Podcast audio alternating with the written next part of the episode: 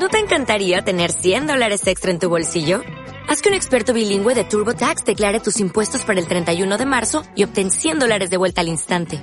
Porque no importa cuáles hayan sido tus logros del año pasado, TurboTax hace que cuenten. Obtén 100 dólares de vuelta y tus impuestos con 100% de precisión. Solo con Intuit TurboTax. Debes declarar para el 31 de marzo. Crédito solo aplicable al costo de la presentación federal con TurboTax Full Service. Oferta sujeta a cambios o cancelación en cualquier momento.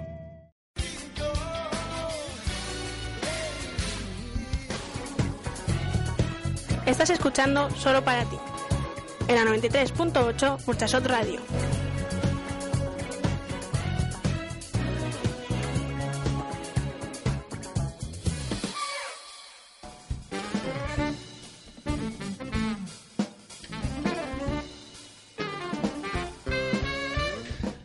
Mañana a las 12 de la mañana, jóvenes científicos se concentrarán en la Plaza del Sol de Madrid para protestar por los últimos recortes en investigación en España. De esta manera, quieren hacer llegar a la sociedad que esta situación obliga a los profesionales de la materia a salir del país o a abandonar la ciencia. ¿Por qué un gobierno es capaz de meter la tijera de, de manera indiscriminada en I+D cuando es uno de los motores esenciales para el avance científico de un país.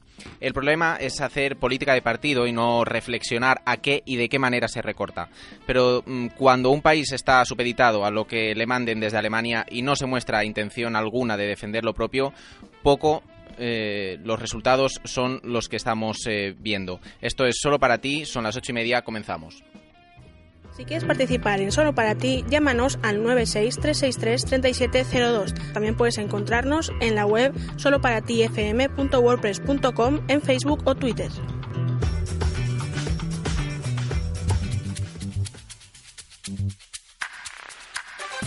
Hoy en Solo para ti, Melanie Olivares nos habla de su línea de moda Bendita Locura. Tendremos también a Rosetta Forner con su último libro El Príncipe Azul que dio calabazas a la princesa que creía en los cuentos de hadas. En el debate analizaremos con nuestros expertos la llamada Ley Ware de Educación y en el zapping hablaremos de la penúltima posición de España en el Festival de Eurovisión. No te puedes perder un programa solo para ti.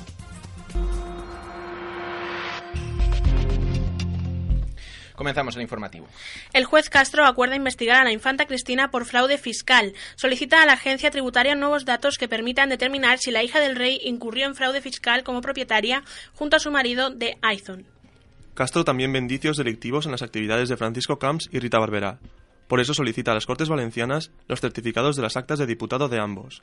Se trata del trámite previo para trasladar el caso al Tribunal Superior de Justicia de la Comunidad Valenciana. Es el primer paso para su posible imputación. El Consejo de Ministros ha aprobado hoy la Ley de, Emprende- de Emprendedores. La nueva norma contempla deducciones por inversión y la eliminación de las cargas administrativas. El objetivo es favorecer la creación de empresas e impulsar autónomos y pymes. El diario británico Daily Mirror ha publicado en su página web el vídeo en el que se aprecia cómo la policía británica dispara a los presuntos asesinos del, solda- del soldado Lee Rigby en este miércoles en Londres. Eric Bickels, secretario de, Comuni- eh, de Comunidades y Gobierno local, ha asegurado que el Parlamento llevará a cabo una investigación exhaustiva para ver qué sabían las fuerzas de seguridad después de que se confirmara que, ah, que estos tenían en su radar a los dos hombres que el miércoles asesinaron a machetazos a plena luz del día a un soldado vestido de civil, ambos británicos de origen nigeriano. El programa de La Sexta Así nos va contrata a Enzo Vizcaíno, un periodista que se ha hecho muy conocido tras grabarse en el metro mientras cantaba su currículum. A partir de ahora trabajará como guionista del show e intervendrá en alguna sección frente a las cámaras. Telecinco despide a Ida Nizas tras un incidente provocado por esta en la Embajada de México en España. Así lo ha anunciado la presentadora Paz Padilla, que ha leído un comunicado para pedir disculpas al embajador mexicano y afirmar que la polémica reportera había provocado una lamentable actuación en un acto público. Taylor Swift fue la gran triunfadora de los Billboard Music Awards en llevarse 8 de los 11 galardones a los que optaba. Justin Bieber solo consiguió dos trofeos, mientras que Gautier y Rihanna ganaron en cuatro categorías cada uno. Además, Nicki Minaj se llevó su primer premio Billboard como artista rap, mientras que One Direction se impuso como mejor artista nuevo. Kelly Rowland saca a relucir sus trapos sucios en su nuevo single Dirty Laundry. El tema está incluido en su nuevo trabajo Talk a Good Game, cuyo lanzamiento está previsto para el 18 de junio. Además, la cantante formará parte del jurado de la versión estadounidense de Factor X junto a Paulina Rubio y Demi Lovato. Kim Gutiérrez protagonizará la adaptación al cine de Anacleto, Agente Secreto, el personaje de cómic creado por Manuel Vázquez. El rodaje está previsto para marzo de 2014 bajo la dirección de Javier Ruiz Caldera. Después de una, dura, de, una, de una dura carrera, Sony Pictures ha conseguido en exclusiva los derechos de distribución mundial de la cinta de animación Angry Birds. La película en 3D, basada en este popular juego, verá la luz el 1 de julio de 2016. El Gran Gatsby ha dominado la cartelera del fin de semana con un espectacular 36% del total de espectadores, aunque en cuanto a recaudación es una cifra reducida. Pese a la presencia de algo tan grande como es el Gran Gatsby, la taquilla española se queda en 4 millones y medio de euros, solo un 19% más que la semana pasada, cuando se alcanzó la peor cifra del año. Ahora toda la actualidad inf- informativa en cuanto a deportes de la mano de Claudio Ortega.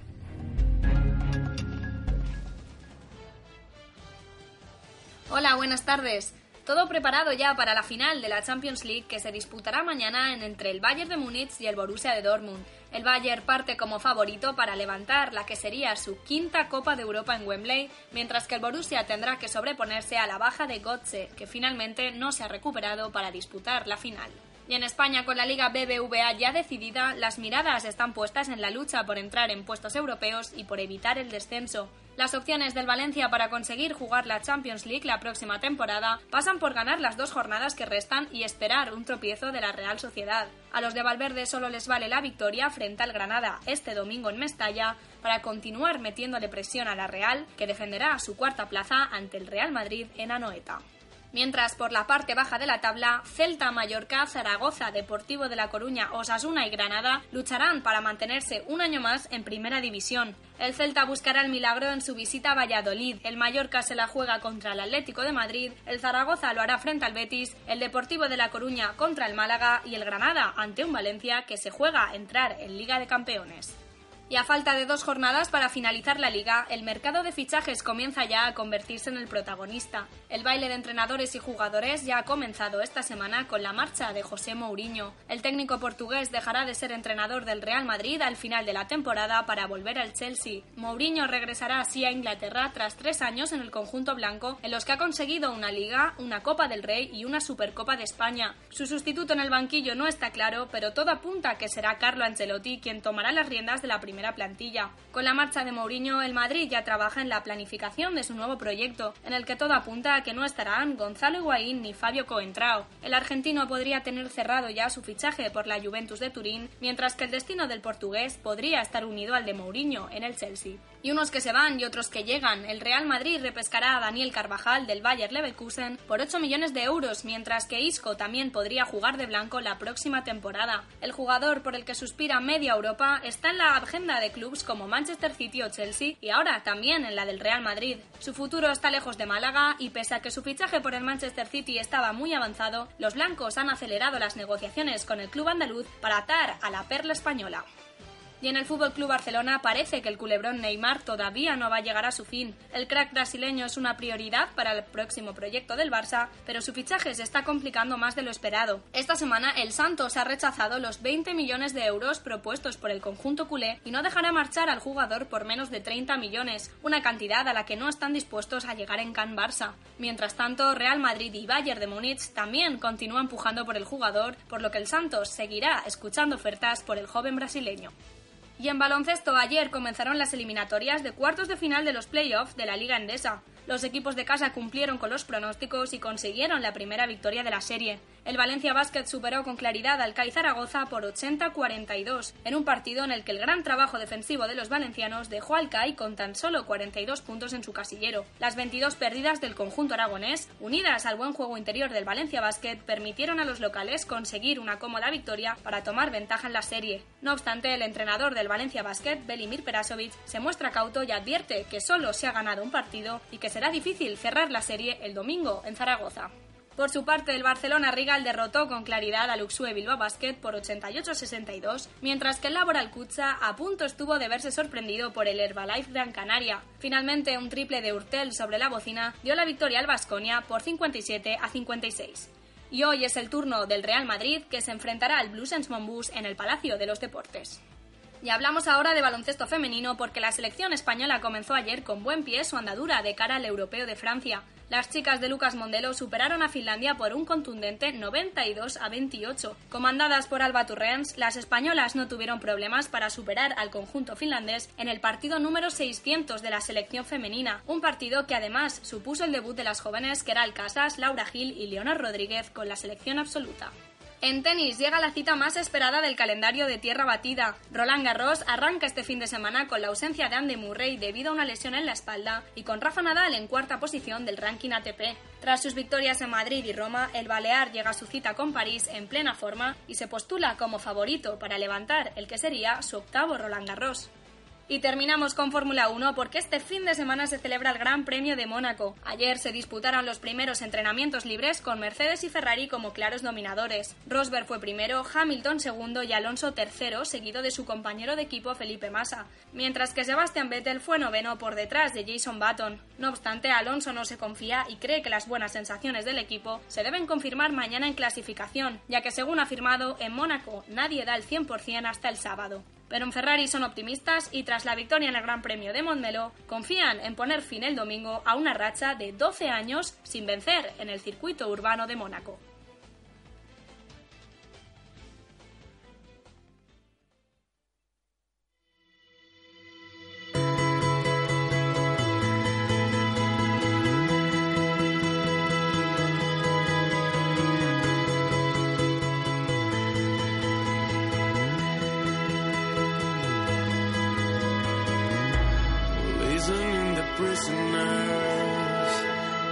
I can see the mirror of life. All your crimes are also mine. The real jail is inside. Invisible chains breaking for you, breaking for us, breaking for me.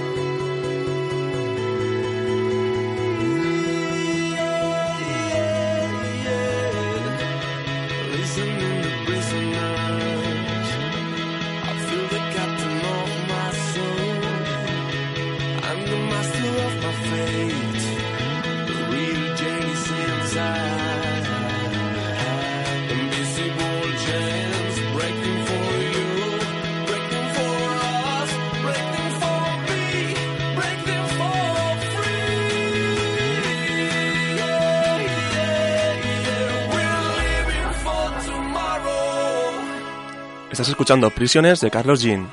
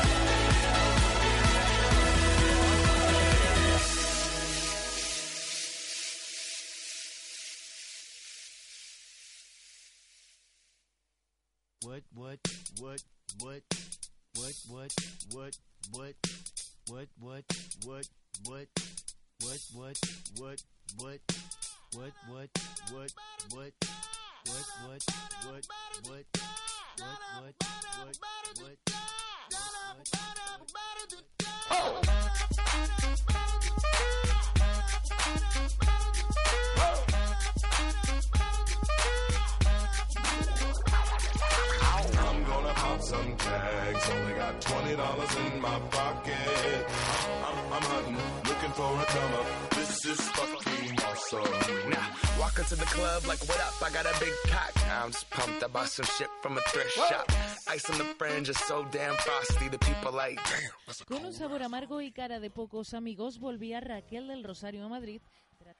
Con un sabor amargo y cara de pocos amigos, volvía Raquel del Rosario a Madrid tras quedar en el penúltimo puesto en el Festival de Eurovisión 2013. Parece que su canción Contigo hasta el final no ha convencido a muchos, y menos fuera de nuestras fronteras. El sueño de Morfeo dejó a los españoles en una de las peores posiciones de la historia, recibiendo tan solo 8 puntos, 6 por parte de Albania y 2 de Italia. Raquel, muy seria y con pocas ganas de hablar ante nuestras cámaras, se mostraba más antipática de lo habitual. Raquel, ¿cómo valoras la experiencia de Eurovisión? Muy buena, pero es que no, no es el sitio para hacer una entrevista, de verdad. Hombre, simplemente para daros la bienvenida a España. Muchas gracias, muy bien, muy, muy contentos con la experiencia. Un besito. ¿Qué recuerdo te llevas de la experiencia, Raquel? Un besito, chao. Ha habido mucha gente que decía que ese penúltimo puesto ha sido un poco malo, que no lo merecíais. Sin embargo, su compañero de grupo, Juan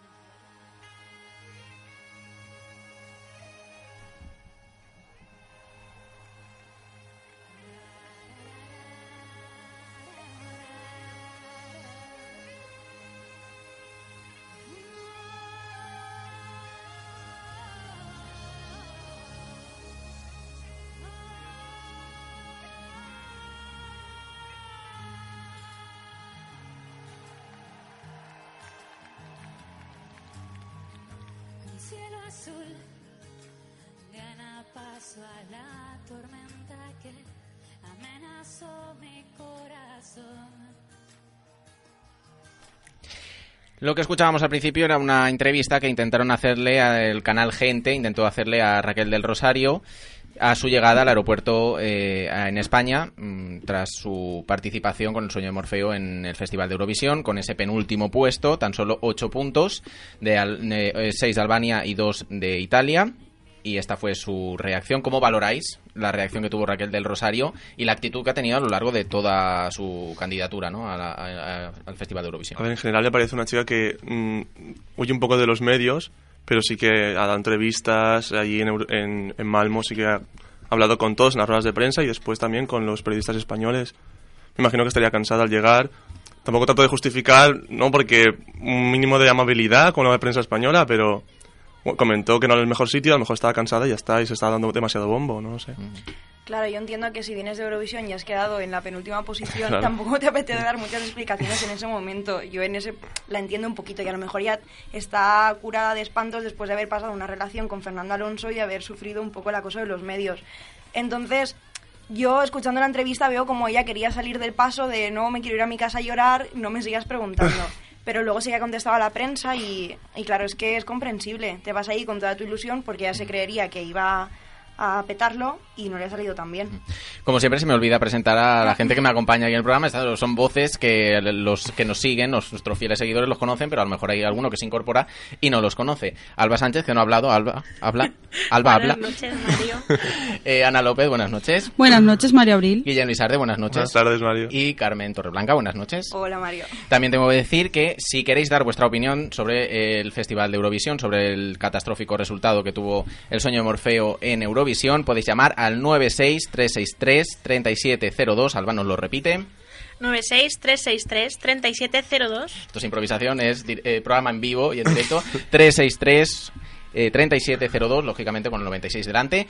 Y bueno, estábamos comentando ahí, Alba, te tocaba a ti dar tu valoración. Sí, yo pienso que también al, al, eh, ella ser la vocalista, ¿no? Un poco la... como que el puesto ese tan malo que tuvieron, la actuación, lo que pudiera salir mal, recae más en ella. Entonces, también puede que ella esté más picada porque sabe que todo el mundo va a ir a ella a echarle la culpa. Evidentemente, a nivel vocal, malísimo. Empezó la actuación que no sé, empezó en los graves ahí a borreguear, a tal, luego ya subió un poco, pero luego volvió a caer. Entonces, Ya, claro, claro. es normal Ya. que ella piense que van a ir a atacarla a ella y que intente un poco escaparse. Pero ella sí que ha declarado, o sea, ha comentado que ha sido una lección para ella porque ella iba con el ego muy subido, Sí, sí, pensaba que después de tantos años, ¿no? En- en- dando conciertos, pensaba que no podía fallar y todos somos humanos y estamos en Eurovisión, una gala final, tantos espectadores, es normal que te pongas nerviosa. Lo que no entiendo yo es, ya se veía venir, me refiero, en la gala que hubo en televisión española, que no había ni la mitad de espectadores ni la mitad, vamos, es que le temblaba la voz un montón. Pero es que yo pienso Como que lección de ego, no, no necesitas irte a Malmo para lección de ego, ya te digo yo que en España lo hiciste peor incluso. Es que Raquel del Rosario, yo, A en mi opinión, no es una gran vocalista. No es como Pastora Solé. El año pasado iba una, una voz. Ella. Tiene otro tipo no- de voz, es más delicada y depende en qué ámbito, pues suena mejor o peor, pero para un gran acontecimiento como es Eurovisión, No yo, yo no lo hubiese llevado, al menos con esa inseguridad que demostró en las notas bajas. Bueno, eh, la que ganó el Festival de Eurovisión fue Dinamarca. A mí es una canción que especialmente mm, fu no, no, no me, no- a mí no me llamaba nada la atención desde un primer momento. Mm, Cuando la, la oí por primera vez pensé, esto a mí me suena Me ya suena, de, de años anteriores. O sea, la canción de Emily de Forest con 281 puntos, una canción que todo el mundo ya mm, daba como la ganadora. O sea, este Festival de Eurovisión sí que es cierto que no ha habido prácticamente ninguna sorpresa. Yo es que mi problema, y como me pasó también el año pasado, es que la canción ya la llevaba oyendo meses, porque los medios de comunicación te la ponen como eh, cuñas de paso a algún programa o la oyes en la radio, entonces ya no hay sorpresa, ¿no? Ya la oyes y dices, ay, me suena. Esta otra también me suena, este cachito me suena. Entonces no hay como otros años esa espera de a ver qué pasa en el, en el festival, qué me ofrecen. No hay sorpresa. Y en general fue el nivel más bajo que el año pasado. Fue una gala más aburrida, no había tanta emoción, las canciones pues sí, pasables algunas, otras horribles y quedaron en buen lugar. A mí la que ganó no me desagrada y sobre todo si la comparamos con la segunda, porque para mí Azerbaiyán que quedó segunda no me dice nada, o sea, aparte de la escenografía en sí que llamaba un poco la atención, no entiendo cómo puede tener tantos votos. Entonces quería que ganara esa, pero más que nada porque no ganara la segunda. Pero Y- es que el caso de Azerbaiyán sacó votos por, por porque ahora se está diciendo y se está publicando que hubo fraude en, en las votaciones. Pues no me que extrañaría. Azerbaiyán repartió tarjetas SIM por distintos países. O sea, no es una segunda posición ahí por Aleatoria, ¿no? Exacto. Yo lo que sí que destacaría de este festival es que a diferencia de otros no ha habido lo que podríamos llamar frikis. O sea, hemos visto unas actuaciones bastante quitando del de Rumanía. Ah, vale, por Dios, pensaba que no lo comentarías. Pero hemos visto cosas muchísimo peores en, en otros festivales. Nosotros mismos enviamos el Chiquilicuatre. O sea, este festival ha estado más igualado. Bueno, ha sido dar nuestro teléfono y se nos están cayendo la centralita, el teléfono que tenemos. y bueno, tenemos a alguien que nos quiere dar su opinión sobre este Festival de Eurovisión. Buenas noches. Hola, buenas noches. ¿Con quién hablo? Hablas con Rubén Serrano. Me encanta decir esto de con quién hablo, me siento, eh, no sé, algo, algo profesional. Cuéntanos, Rubén, eh, tu opinión sobre este Festival de Eurovisión. Bueno, pues mm, principalmente creo que la posición de España está más que merecida porque Raquel yo creo que en su cabeza cantaba en un tono, pero lo que le salió era otro tono completamente diferente. Y bueno, yo creo que la apuesta en, en, en este año era impactante y Eurovisión es algo que entra por el ojo, es televisión. Y si haces una canción sosa y encima cantas mal, pues el patacazo está más claro. Eh, Rubén, tú estabas con esta canción de Dinamarca como la ganadora. Sí, yo creo, bueno, yo como Eurofan, yo creo que se estaba más que claro desde que salió que iba a salir eh, ella, pero más que nada porque no había otra canción favorita, sino que era esa desde un principio, era esa, no salió otra más, y bueno, visualmente como quedó bien.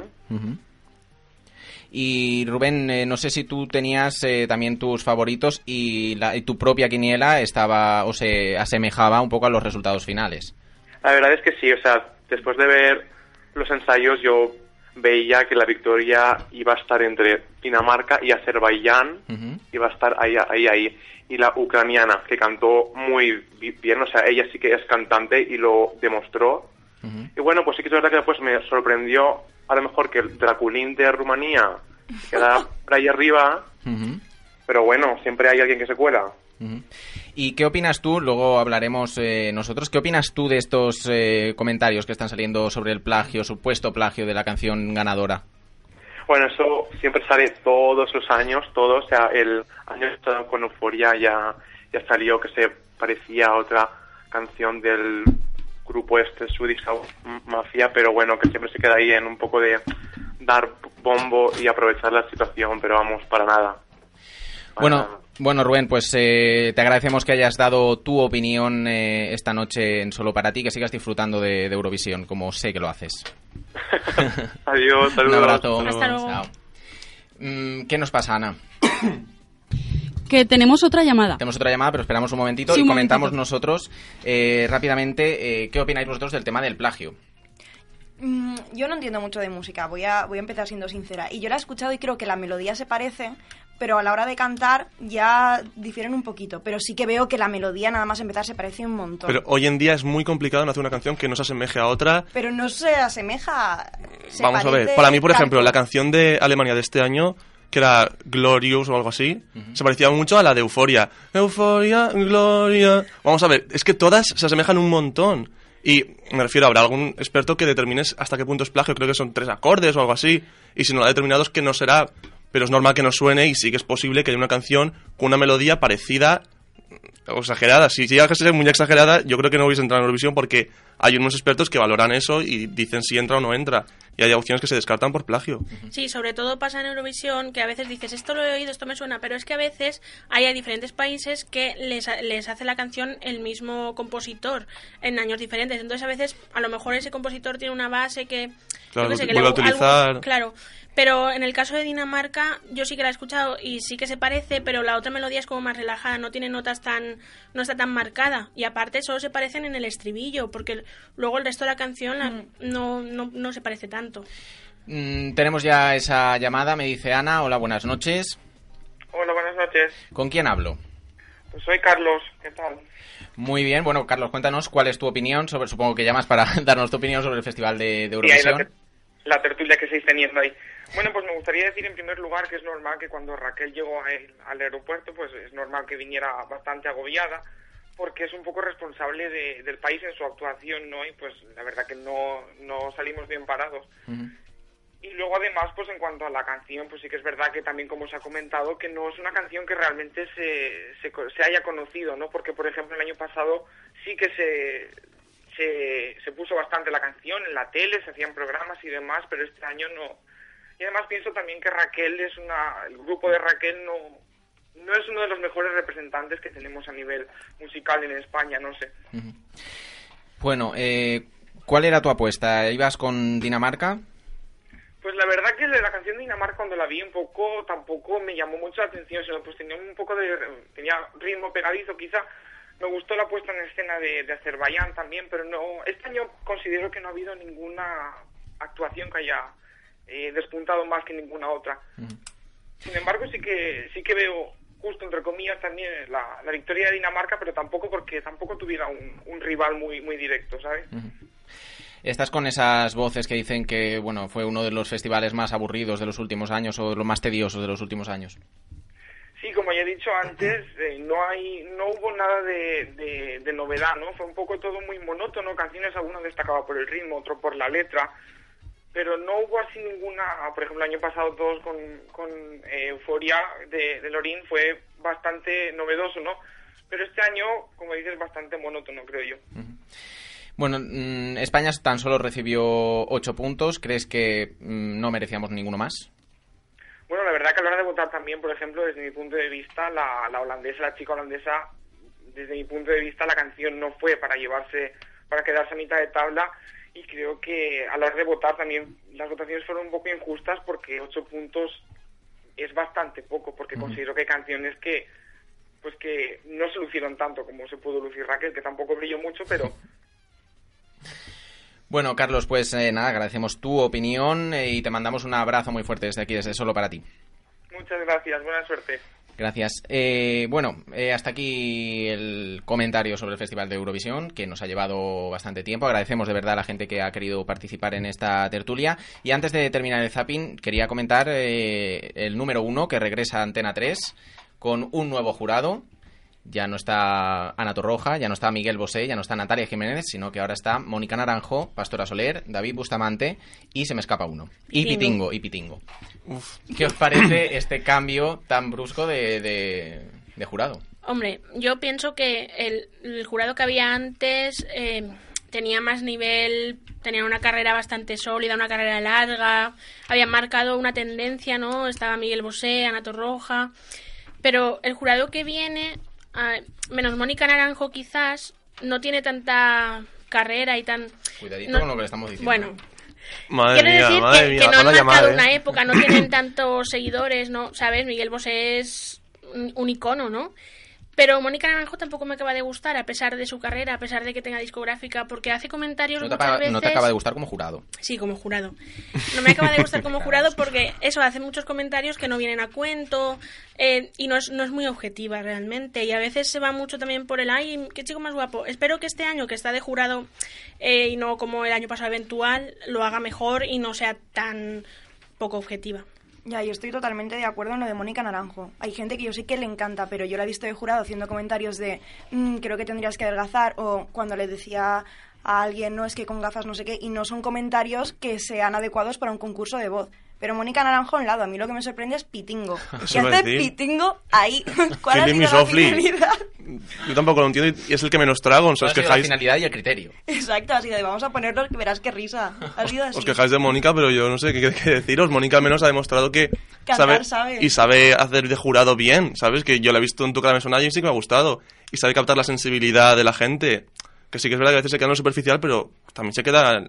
profundiza muchas veces y a mí sí que me ha emocionado y a no mí sé. tiene un par de comentarios que se me han atravesado. ¿Pero quién que no? digo, "Mm, no sé, pero lo suyo es de... No me ha hecho gracia. ¿Y qué más Sí. había? ¿Mónica Naranjo quién más? Pastora Soler. Eh, Pastora Soler, bueno, yo imagino que demostrará su profesionalidad como siempre. No, aparte a nivel vocal yo creo que sí que puede aportar mucho. Yo creo que lo, que lo bueno que vamos a poder ver en esta, en esta nueva edición, breve edición, que va a tener tan solo seis galas, no va a ser como la, la primera temporada, eh, va a ser unos duelos muy interesantes entre los propios jurados, que sí que lo hicieron en el número uno. Yo creo que ver a, a Pastora Soler y a, y a Mónica Naranjo cantar un dúo, eso va a ser un momentazo Sí. épico, ¿no? En una gala. Hombre, sí, yo creo que eso puede ser mortal, ¿no? Porque las dos tienen unas voces muy, muy potentes y, y no sé, puede quedar puede quedar bien, ¿no? Pero claro, luego dices, y Pitingo y Bustamante van a hacer un dúo porque ahí ya no me arriesgo. o sea, a decir O que puede Pitingo y. Mónica Naranjo, que... Se lo come, se lo come. Bueno, eh, otra cosa que os quería preguntar antes de terminar, ¿os parece bien que Antena 3 en, rescate el número uno cuando el primero tampoco es que tuviese una gran audiencia? Bueno, ya hemos visto que de cara al futuro no genera gente que vaya a durar mucho tiempo, pero es algo que durante el momento da, tiene su cierto tirón y la gente habla de eso y lo que consiguen es audiencia, que es lo que quiere. Entonces, me parece bien, pues hasta el punto de eso, sí. Claro, yo pienso que no, no lo quieren hacer con la finalidad de que luego, de ayudarlos a tener una carrera, que realmente se supone Claro. que es lo que es, pero claro, a, a Antena 3 le interesa tener audiencia y competir con Telecinco, que sí que está apostando por los programas de, de canción, ¿no? Entonces, yo creo que más, más que nada es por ahí. Por lo menos lo han hecho más cortito para que no haya tanto... Bueno, si no va bien, pues lo podemos finiquitar antes, y si va bien, pues a lo mejor hasta lo alargan, ¿no? Aquí no se sabe nunca. Claro, han cambiado un poco la estrategia, lo han hecho más corto, han metido un jurado que a lo mejor da más juego que el anterior, porque ahí se explica el papel de Pitingo. Entonces quieren cambiar el, el formato para ver si les da más audiencia. Lo interesante que ha hecho Antena 3, creo yo, ha sido mm, coger al número uno de seis galas, y yo supongo que lo que harán es mm, emitirlo eh, eh, al principio de verano y cogiendo un poquito de julio para, mm, digamos, cubrir ese hueco que nunca saben las cadenas que poner. Entonces yo supongo que es una especie de estrategia que les va a venir más o menos bien. Hasta aquí el zapping. Eh, vamos a, con la entrevista a Melanie Olivares. Ana, ¿te parece? Vamos a escuchar la entrevista a Melanie Olivares y en cuanto termine vamos con el debate político.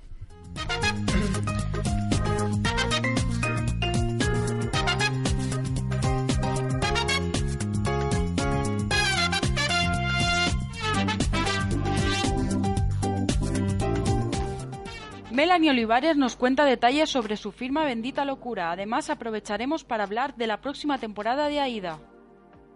Eugenia, ¿me está usted cogiendo magdalenas? Sí, con mi brazo elástico, no te jode. Eugenia, ¿qué hace? ¿Y, y- y cómo lo hace tan rápido? Es un truco que aprendí en la posguerra. Por eso llevo tres meses que no me sale el balance de magdalenas. ¿Balance de magdalenas? sí que se estira el día sin casquetes, ¿eh? La disfrutamos como actriz en la serie Aida y en muchos proyectos que hemos podido verla y además ah, desde hace unos años también podemos disfrutarla y, y saber más de ella a través de su firma Bendita Locura. De todo esto vamos a hablar con Melanie Olivares. Melanie, buenas noches, ¿qué tal? Hola, buenas noches. Muy bien. bueno, hablaba ahí de, de la firma Bendita Locura que está yendo muy bien, hay que decir, ¿no? Ah, sí, yo doy gracias todos los días. Sí, está yendo fenomenal. Muy, muy, muy, muy bien. Bueno, cuéntanos, eh, porque habéis sacado ya la última colección que se llama Imagina, cuéntanos un poco en qué consiste esta nueva colección, qué, qué ponéis en el mercado. Bueno, esa última colección es 100% nuestra. Ujú, O sea, no, no estamos, antes estábamos trabajando para otros, como el que dice, y ahora estamos produciendo y distribuyendo nosotras. Y estamos además trabajando con gente de, de- de española, todos esp- o sea, a ver, gente española, gente que está trabajando en España, ¿vale? O sea, que no nos estamos yendo ni a China, ni pero por un- una cuestión de ideología. Claro. O sea, es un producto 100% español. Sí, sí, total. Y nada, y estamos trabajando con unos vestidos maravillosos que te los pones, parece que, que vayas en pelotillas y, y muy frescos, muy mm, sexy si quieres. Eh, no sé, a mí me encanta la colección, es preciosa. O sea, podemos decir que es sexy eh, a la par que elegante, ¿no? Exactamente, como bueno, eh, esta última colección, Imagina, se puso a la venta el 17 de mayo y bueno, eh, nada, hace una semana prácticamente, ¿cómo estáis viendo estos primeros días de, de esta colección? Muy bien, muy bien, increíble la reacción de la gente, increíble, o sea, increíble. Nos dicen cosas preciosas y está yendo muy, muy bien. Bueno, eh, no sé si mm, se puede adquirir ya en tiendas o a través de la página nos web, sí. dicen cosas preciosas, perdóname un segundo, Dime, dime. nos dicen cosas preciosas porque el diseño todo es de Noemí García, Exactamente. que hace un trabajo maravilloso, o sea que yo pongo la cara, mm, bueno, consensuamos a veces cosas para pues que, que a mí me gustan y sabes y tal, pero la que diseña ahí es ella. Yo tengo más toda la parte de pues de, de imagen y, y de pues de hablar con vosotros, que en el Ujú. fondo me encanta. Bueno, eh, esta línea para mujeres también habéis puesto una línea para niños, es Bendita Kids. Eh, ¿Cuándo va a haber una línea para hombres? Sé. ¿Sabes qué pasa? Que es que hemos parido las dos hace eh, nada, Sí. eh, el año pasado. Entonces, lo- los niños tenemos muy cerca. Tenemos muchos niños muy cerca. Entonces, nos apetecía, sobre todo para las niñas, que es lo que más tenemos, hacer, hacer cositas puntuales que, bueno, que nos gustaría que llevaran nuestras hijas realmente. Pero no tenéis pensado eh, el mercado no. de los hombres, ¿no? Por ahora no. Bueno, eh, te, te preguntaba antes que dónde podemos cons- o dónde pueden conseguir las, las, las chicas y los, eh, los niños, las madres, estos eh, vestidos de, de bendita locura. Pues a través de la página web, que es eh, benditalocura.com, Ujú. y, y ya está, y por ahí. Eh, Mel- Melanie, ¿cómo, de- cómo decides embarcarte en este, en este proyecto tan diferente a lo, a lo que es la, la actuación, que es eh, por lo que te conocemos? Porque estamos fatal, yo creo. Es una, Porque en es- estos tiempos, en estos tiempos, hacer algo así es como... Eh, pues mira, por, por las ganas de, de luchar por lo que uno quiere, la. Noé era, es diseñadora y, y estaba sin trabajar de lo que a ella le gustaba realmente. Y bueno, teníamos la oportunidad de, se nos presentó la oportunidad de hacerlo y, y pues lo hicimos, sin pensar más. Pero también... Dime. no, sobre todo por, por las ganas de, de también de, de mostrar, o sea, de- no demostrar, sino de, de poder también muchas veces llevar cosas que a nosotros nos gustaría y que no las encontrábamos. ¿sabes? O las encontrábamos y eran carísimas, Claro. ¿sabes? Pero eh, también es una decisión por tu parte para esos momentos en los que a lo mejor no llegan papeles y, y, bueno, tienes por lo menos eso ahí. Pues, em, hola mi vida, perdón, un segundo. Em, pues eh, eh, que también sea para eso, genial, pero afortunadamente y, y virgencita que me quedo como estoy, en el trabajo estoy feliz. O sea, que me est- están saliendo cosas preciosas y, y es que no me puedo quejar. O sea, te mentiría si me quejo, ¿sabes? O sea, Claro. que, que sí, en un futuro, pues desde luego, la- y además en una profesión como, como esta, que es que, sea, de unas veces estás trabajando y otras no, y le pasa Claro. a todo el mundo, no depende Claro. de que sea peor o mejor, o sea, pues sí está bien siempre tener un respaldo con otras cosas. Claro. Bueno, vamos a hablar de, de la interpretación. Estáis preparando nueva temporada de Aida que a través de los twitters de, de- de los actores que formáis parte de esta serie vais un poco cebando a la audiencia y comentando algunas cosas que vamos a poder ir viendo en la próxima temporada. Y una de las novedades, y que te afecta directamente a ti, al personaje de Paz, es que mm, aparece un hermano, que es Dani Martínez. ¿Cómo, cómo, cómo se va a desenvolver eh, Dani Martínez en esta trama? Bueno, pues tiene una jeta que no con ella, ¿sabes? O sea, viene un poco a, a echarle morro y a utilizar a su hermana, que es su hermana mayor del alma, y bueno, que la ha protegido siempre. Y, y bueno, y ahí va el pobre. No, muy bien, la verdad es que Dan se ha adaptado fenomenal además, o sea que, que está, está- vamos, estamos encantados con él. Y yo en particular, que es con, la que, con el que tengo más, Claro. estoy feliz y, y yo creo que vamos que está dentro ya como se llevará toda la vida. Bueno, hemos visto en, en- en la serie de Aida, en las últimas temporadas, bastante movimiento de actores, de entradas y salidas. No sé si tú en algún momento has llegado también a plantearte mm, cambiar de aires y, y dejar la serie. Pues si te digo la verdad, hace como tres o cuatro años, sí. Sí que me lo planteé porque estaba muy cansada, el personaje yo creía que estaba evolu- evolucionando poco y mm, pero bueno, hubo un cambio de, de, producto- de los productores ejecutivos, de los guionistas y de repente dio un giro y yo empecé a, a- a motivarme mucho más y me lo estoy pasando bomba. Y esa, esa opción pues ya ni me la planteo, vamos, estoy encantada ahí y es una escuela maravillosa y todos los días, ¿sabes? Claro. Con lo cual estás ejercitando todo el rato. Y luego te me da la posibilidad también de hacer otras cosas. o sea que Vamos a hablar, vamos a hablar de esas otras cosas. ¿Qué proyectos tiene Melanie Olivares entre manos? Que por lo que mm, estás insinuando parece que, que- que estás muy ilusionada. Pues sí, la verdad. tengo, tengo dos cosas muy bonitas ahora para verano, que son dos pelis, Sí. que no tienen nada que ver la una con la otra, pero son preciosas las dos. Y, mm, y luego tengo, en septiembre empiezo una función con Charo López, Sí. Mujeres ante el espejo, y ahí sí estoy que no puedo con la vida. O sea, me pongo nerviosa o sea, solo de pensarlo. tengo muchas ganas, muchas, muchas de hacer las tres cosas. Pero lo de Charo me entusiasma, la verdad. Y bueno, eh, no, no sé si ya os han comentado más o menos para cuándo vamos a poder disfrutar de la nueva temporada de Aida. Es la pregunta. No sabemos nosotros tampoco. O sea, Telecinco tiene los capítulos y los emitirá cuando él crea, ellos crean que, que lo tienen que hacer. Nosotros ahí es que donde hay patrón, tú Claro. sabes, no tenemos nada que hacer. Estamos igual que vosotros, Claro, o sea, claro. estamos deseando, porque además empezamos con el capítulo 200, que es un capitulazo, pero increíble, de verdad. O sea, que yo mira que soy poco de echar flores a las cosas que hago, pero ese capítulo es que es muy bonito, todo el capítulo, y muy gracioso, mucho. Bueno, todos los Y que- estamos deseando que lo veáis también, ¿sabes? Claro. Y verlo nosotros y todo, pero pues Mm. Ahí estamos, a la espera. Todos los que conocemos un poco el, pues el, el sistema de, de trabajo que tiene la, la productora de Aida y que tenía la productora de Siete Vidas, sabemos que, que en esos capítulos, el capítulo 100, el capítulo 200, siempre suelen hacer una, un, un evento importante, ¿no? En Siete Vidas, por ejemplo, en el capítulo 200 hicieron un capítulo en directo. Eh, en Aida, en el capítulo 100, hicisteis como una especie de musical, ¿no? Creo recordar. Sí, sí, y bueno, aquí... Para olvidarlo un poco, ¿no? ¿Por qué? ¿No te gustaba el momento cantar? No, no me gustaba nada de musical. Pero en este, este te ha gustado más, por lo que parece. Él no, no, o sea, es que no tiene nada que ver, o sea, es otro mundo. O sea, de verdad que eso está muy, muy, muy, muy bien. Muy bien. Entonces no puedo adelantar nada de eso. O sea, solo que está Pablo Alborán, que, que para llevarse a la casa, ¿no? y, y está también Resines y Coronado. Y bueno, y ahí estoy. Y, y nosotros, yo creo que elevados a la máxima potencia. Está muy chulo el capi.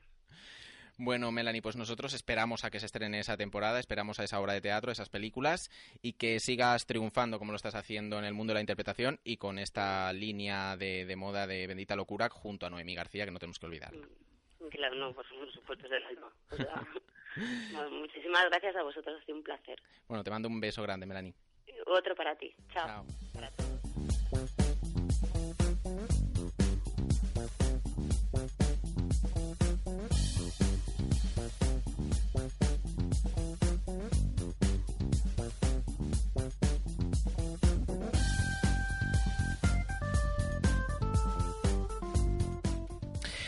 Momento del debate político y centramos eh, nuestra tertulia sobre la ley WER, la llamada ley WER, que es eh, también eh, conocida más políticamente como la LOMCE. Y siempre para contextualizar todo lo acontecido en torno a la ley WER, eh, nos, lo, nos lo comenta Guillem Lizardi.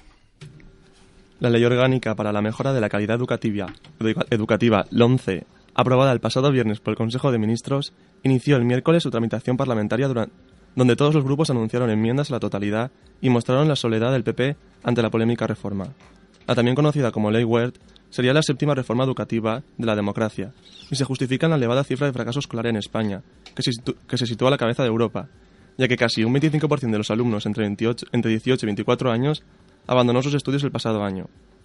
Esta ley incluye varias modificaciones, como que la asignatura de religión cuente para la nota media, al igual que su alternativa sobre valores culturales y éticos que sustituiría la educación para la ciudadanía. Suprime la selectividad e implanta evaluaciones nacionales externas que tendrán que superarse.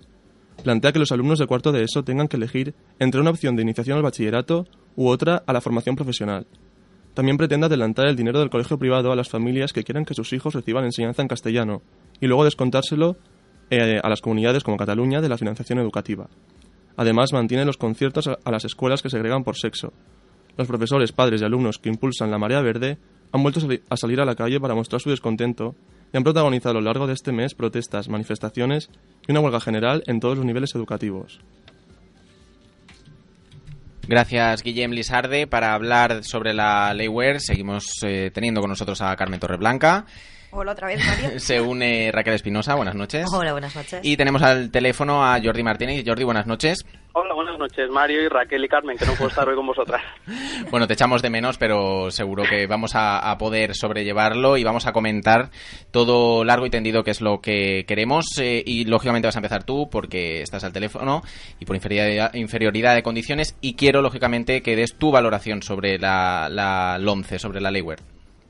Bien, eh, yo creo sinceramente que esta ley, por lo menos tal y como está, no se, no se va a aprobar.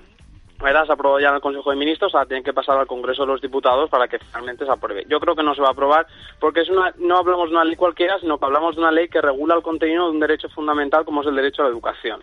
Y no se puede desarrollar una ley de espaldas a la comunidad educativa y de espaldas a toda la oposición política. Nos lo estaba explicando Guillem al contextualizar el tema, que todos los grupos políticos, excepto el Partido Popular, se tienen alguna pega o, si- o se posicionan claramente en contra de esta ley. ¿Es posible que una ley de educación que es tan importante para un Estado se desarrolle según el criterio de un partido político?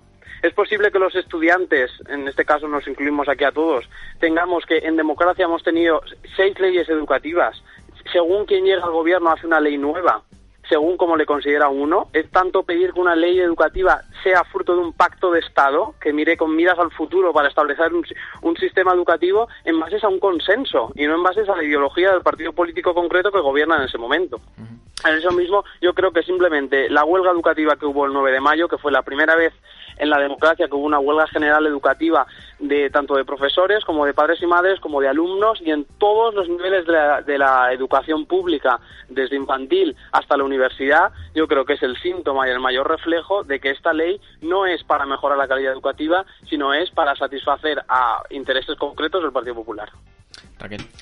Mm, No puedo estar más en desacuerdo. Eh, creo que eh, sí, tienes razón. Siete reformas educativas.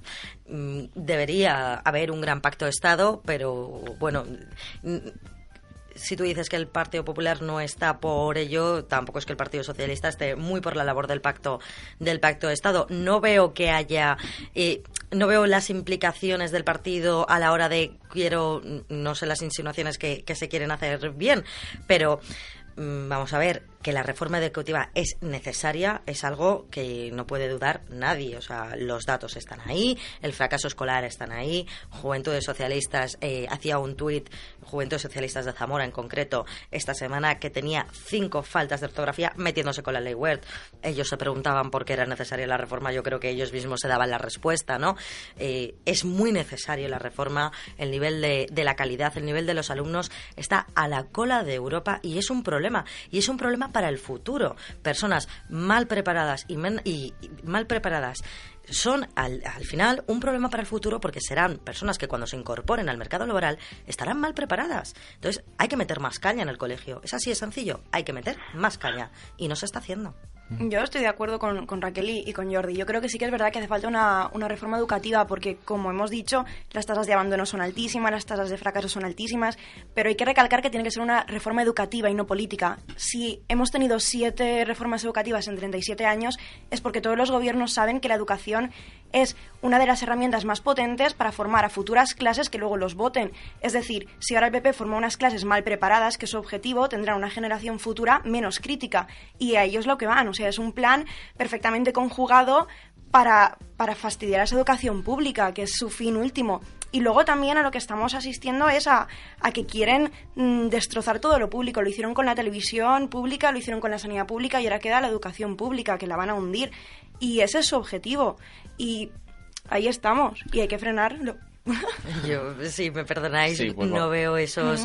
Planes malignos a lo película de Batman con su No, yo- yo- malo no, enmascarado. Perdona, perdona Raquel, yo no creo que sea un plan maligno, sino simplemente es un plan ideológico.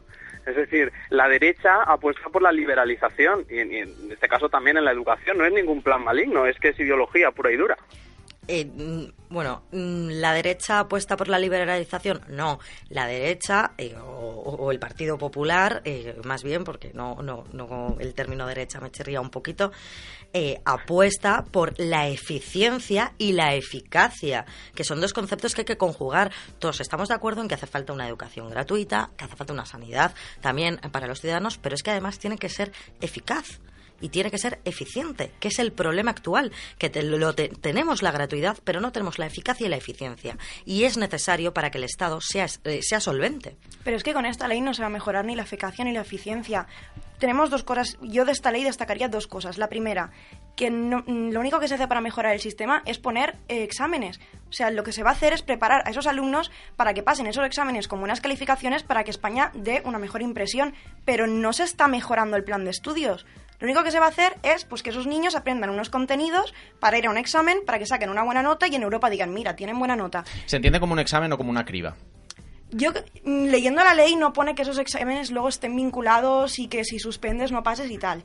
Mm, Que se pueda entender como una criba de este niño no viene bien aquí, vamos a tirarlo, Mm, no lo descartaría. A ver, yo desde mi punto de vista también coincido con Carmen en que es una de las cosas que más me preocupan de esta ley es, es el- la imposición de estas reválidas. Porque claramente la imposición de reválidas lo que hace es crear una carrera de obstáculos en lo que es la, educación pública.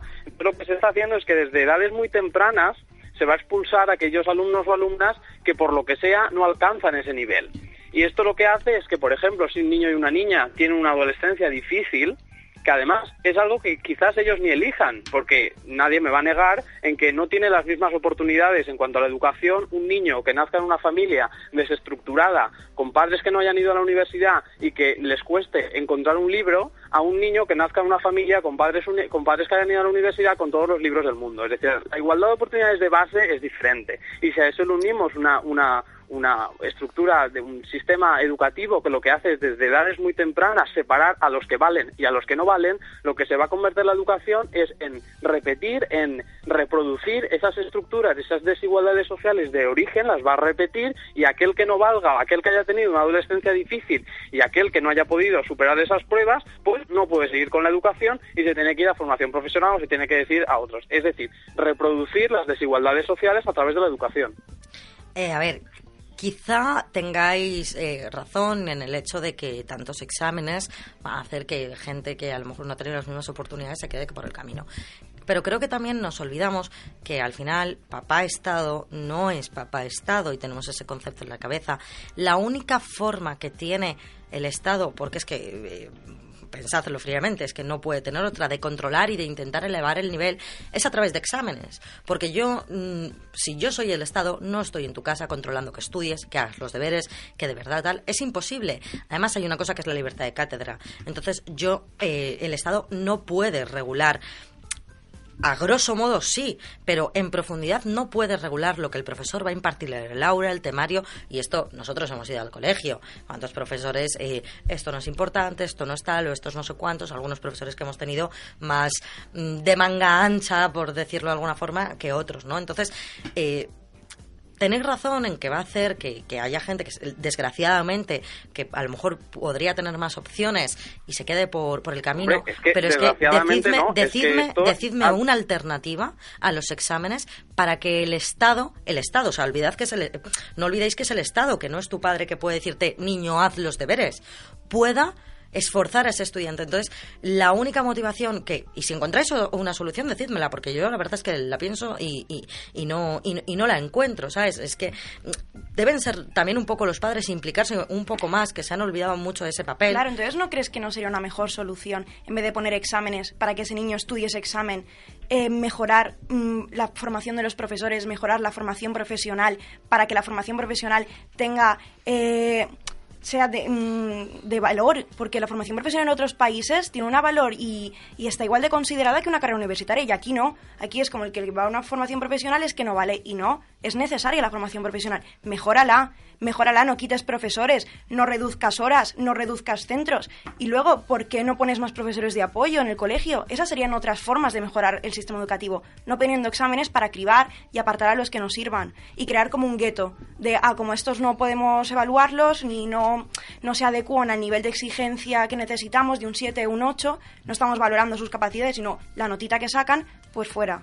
Eh, contesta Raquel y cierra Jordi este Vale. tema. Totalmente de acuerdo en lo de la formación profesional. De hecho, el Partido Popular también está trabajando en ello. Es una de las asignaturas pendientes de este Estado. Hay mucho que trabajar. Te lo comparto. Veo tu cara. Los, eh, los oyentes no la ven, pero yo sí.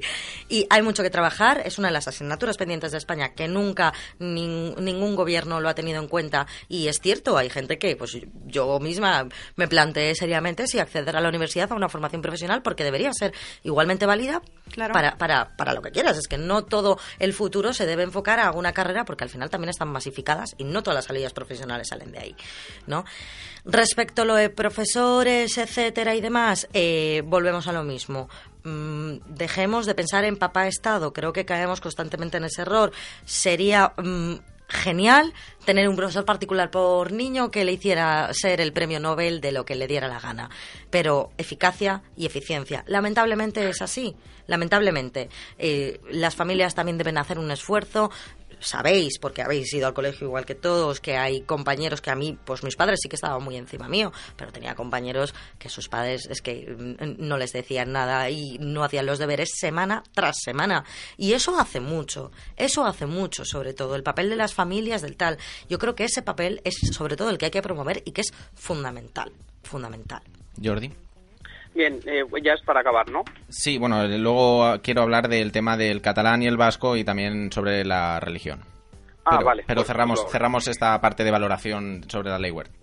Vale, yo simplemente decir que la eficacia y la eficiencia, que son dos palabras, además dos eufemismos de estos de, de la nueva neolengua que tenemos gracias a este gobierno, realmente lo que esconden son otras cosas. La eficacia y la eficiencia esconde otros conceptos también que suenan muy bien, como competitividad o como el sistema privado, porque lo que hace esta reforma poco a poco es también seguir una contrarreforma privatizadora. Por ejemplo, incluye que haya agentes privados que desarrollan funciones de regulación, de financiación o prestación del servicio educativo. Promueve, por cierto, la- eh, también los conciertos con centros privados, concertados y privados.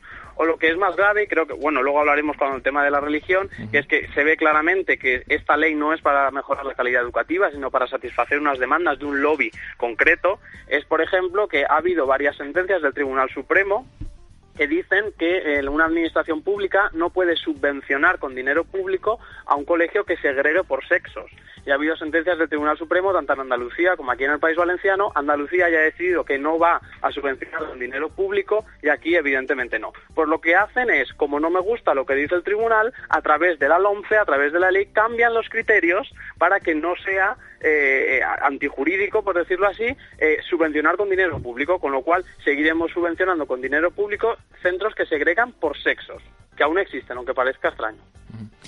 Bueno, como decía, quiero abordar también el tema sobre el catalán y el vasco. Son dos comunidades autónomas que no están de acuerdo directamente sobre la ley WER porque mm, consideran que afecta directamente a su lengua eh, en la, dentro de la comunidad eh, autónoma, ¿no? el catalán y el, y el vasco. ¿Qué opináis? Eh, ¿Afecta directamente a esos idiomas, a esas lenguas eh, en estas comunidades, en la ley WER? Claro, afecta a todas las lenguas cooficiales porque pasan a ser las cuartas lenguas en el sistema. Primero iría la lengua castellana, después iría la, primera imperio. lengua... ¿Eh? La del imperio. La del imperio.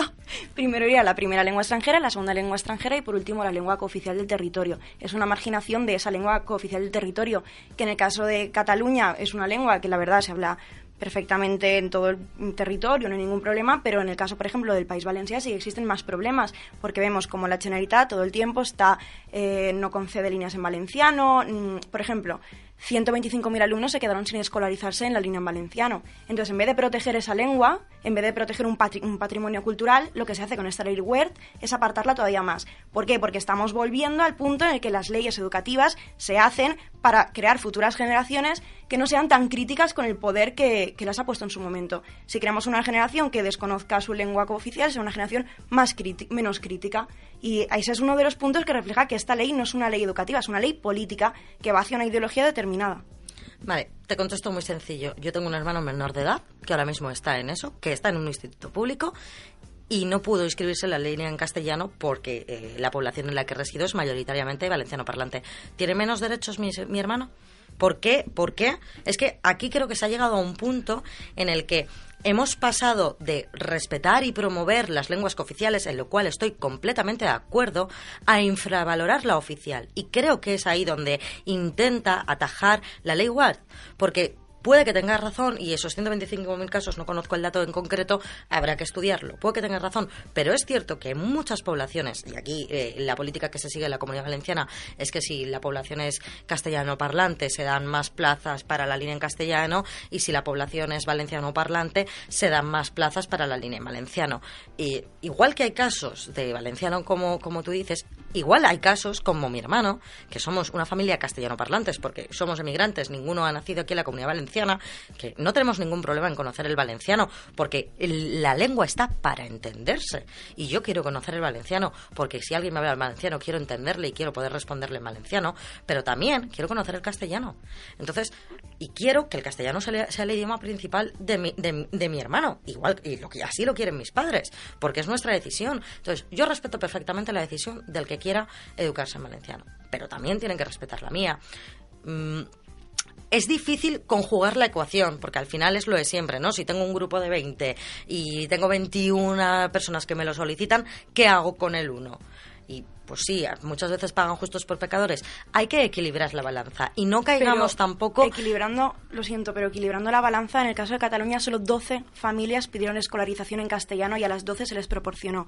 En el caso del País Valencia, 125.000 alumnos se quedaron sin la escolarización en su lengua de su territorio. 125.000. El caso de tu hermano creo que será de los pocos casos de toda la comunidad valenciana. De los pocos. Yo es que el, dato que me da, sinceramente, no sé de qué fuente sale. Sin embargo, personalmente, o sea, ya no te hablo de datos de sitio, personalmente conozco a mucha más gente, a cual no voy a nombrar, obviamente, ya no solamente en el ámbito del colegio, sino también de la universidad, que se han visto obligados a dar clases en, en valenciano sin entenderlo, sin tal, por el mero hecho de que... Y te encoges de hombros, y sí, o sea, te encoges de Bien. hombros, pero yo tengo que entenderte. Sí, quiero, quiero escuchar a Jordi también sobre este, sobre este tema. Yo creo, vamos a ver, que partimos de bases que mm, creo que no están demasiado claras. Para empezar, aquí mismo, ahora, hasta, hasta que no se cambie, la línea en castellano como tal no existe. Por lo, tanto, por lo menos en, en las comarcas valenciano-parlantes existe la incorporación progresiva al valenciano y la incorporación, creo que es lingüística. No sé, hay una incorporación que incluye un cierto número de asignaturas, que son menos, y otra que incluye más. Pero siempre conjugando castellano y valenciano. No existe el castellano solo. ¿Por qué? ¿Por qué no puede haber esa situación de completa igualdad? Pues porque la situación entre las dos lenguas no es de completa igualdad.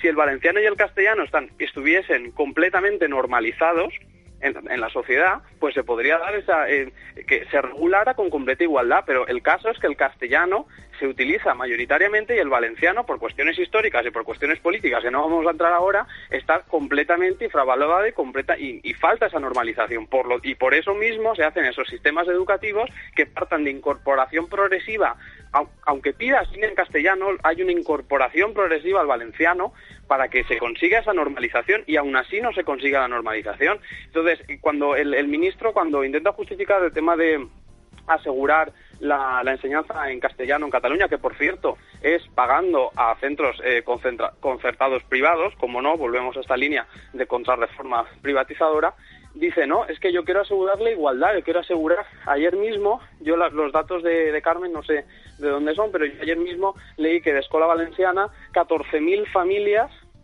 que han elegido estudiar valenciano no pueden hacerlo. Entonces yo le pregunto al señor ministro, mm, mm, incluso quizás podamos discutir y me pueda parecer bien que usted garantice que si una persona quiere estudiar en castellano en Cataluña, lo garantice. ¿Y por qué usted no garantiza que aquí se estudie en, en valenciano? Precisamente ahí, en este caso, se muestra claramente que no es garantizar la igualdad, no es que cada uno tenga la libertad de elegir en castellano o en catalán, es claramente dar un trato de favor al castellano. Si alguien quiere cerrar rápidamente el tema del Eh, catalán y el vasco. eh, a ver, dar un trato de favor en ningún momento es dar la opción a elegir. Eh, gracias por darme, me había equivocado yo, tienes razón, no hay línea de castellano, con lo cual me estáis dando la razón. Aquí el que quiere estudiar en valenciano estudia porque es la única opción. Hay incorporación no, al no, valenciano, tienes más horas, un tienes menos horas o línea en valenciano tienes más horas, pero en todos los casos hay horas en valenciano más allá de la propia asignatura de valenciano. Claro, pero es que estamos Jordi, en Jordi, Valencia. Jordi, di. Jordi. No, que, que evidentemente lo que quería decir es que se hacen estos programas por lo que ya he explicado, porque el valenciano es una lengua que está totalmente infravalorada y aún no ha conseguido el grado de normalización que tiene el castellano. Esa es la justificación. Pero aún así, yo estaba estudiando en líneas en valenciano, en la que la mitad de asignaturas las he dado en castellano, eligiendo el máximo grado de línea en valenciano. Bueno, vamos a hablar de la religión, que se convierte en una asignatura computable en la nota media del alumno. También no hay que olvidar que también está la parte de la alternativa, que muchos medios de comunicación se simplemente destacan el tema de la religión, también está la alternativa. Eh, una asignatura que, según se ha dicho, va a estar diseñada por obispos. Mm, No sabemos si estas informaciones también son ciertas o no. ¿Qué os parece que la religión vuelva a ser computable en, la, en- en el expediente de un alumno? Pues otro triunfo de, de la Iglesia en este país. A mí en este tema hay una cosa que me da mucha rabia y es que después de haber estudiado muchos años, yo me doy cuenta de que a mí, sí, yo no estoy bautizada ni he tenido casi contacto con, con la religión y yo sí que noto que me faltan conocimientos de, de la religión, pero no solo de la católica, de todas. Entonces sí que he hecho en falta una asignatura que explique historia de la religión. Pero yo creo que me expliquen historia de la religión, no moral católica, que ese es el problema de este sistema. Este es uno de los grandes problemas porque al final cuenta para nota el que la religión y la alternativa. ¿Y alternativa qué es esa asignatura? Porque yo la he cursado y he hecho de todo. Desde no hacer nada hasta irme al patio, hasta tener un cuadernillo que teníamos por tener, que son 30 euros a la basura. Entonces, que se haga, que, que se haga de verdad esto con ganas. Es que me parece igual de mal esta que cuando se puso educación para la ciudadanía. Me parece igual de mal porque no se aborda como toca. Que hagan una, una asignatura que sirva para algo. Que aporte conocimientos, no moral, no mm, juicios de valor. Eh, te voy a decir dos cosas. Yo, a título personal, Raquel Espirosa, estoy completamente de acuerdo contigo en lo de historia de las religiones por la misma razón que tú. Yo no, no pertenezco a ninguna confesión, ni, ni he estado bautizada, ni demás. Sin embargo, eh, debo comprender una cosa, y es que vivo en un país de mayoría eh, cristiana, no el Estado, pero sí la población que tiene esa demanda, que yo personalmente preferiría que tuvieran esa demanda de historia de las religiones y conocimiento de todas por igual, sin el adoctrinamiento, pero resulta que este país tiene esa demanda de, religión.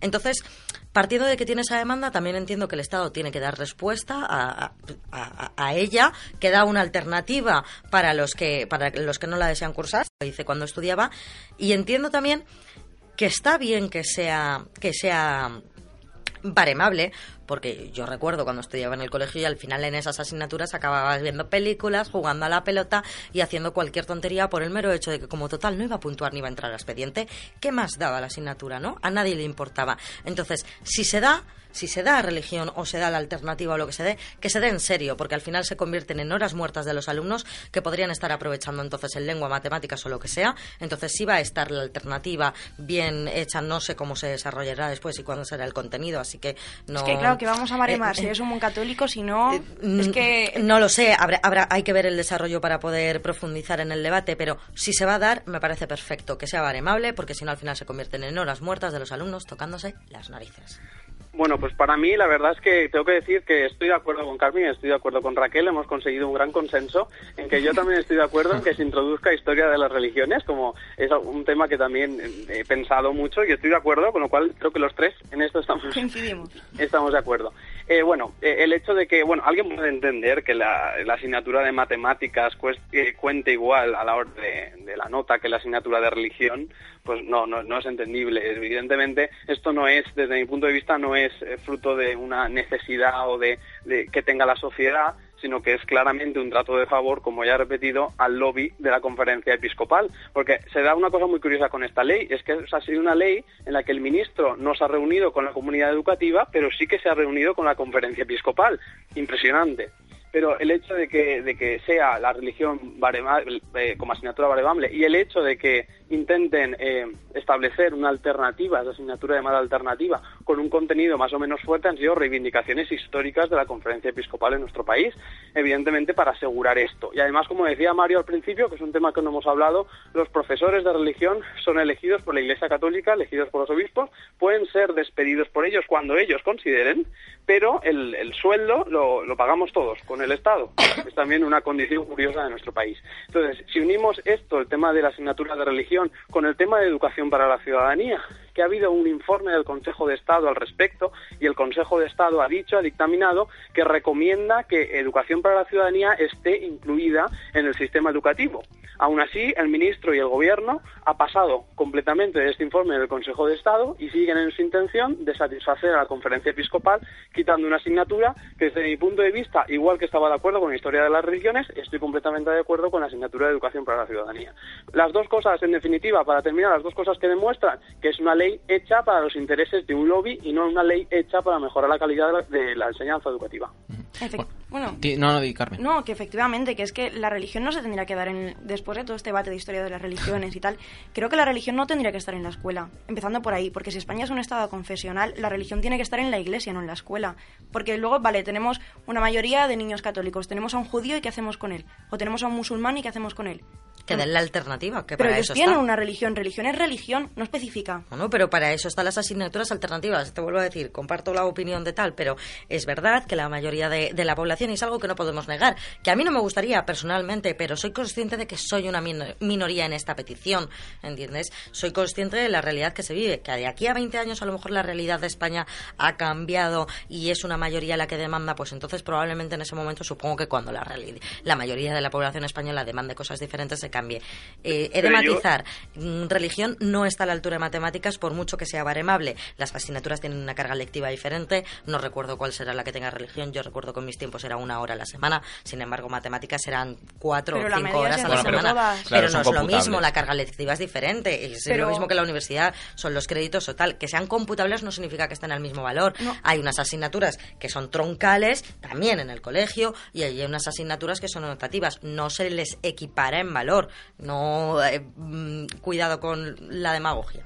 No, pero a la hora de sacar la media yo creo que se hacen con todas las asignaturas iguales. Tú las sumas y las divides Claro. y no hay diferenciación Yo, ninguna. eso no, no está desarrollado todavía que yo sepa y no sé cómo lo harán finalmente.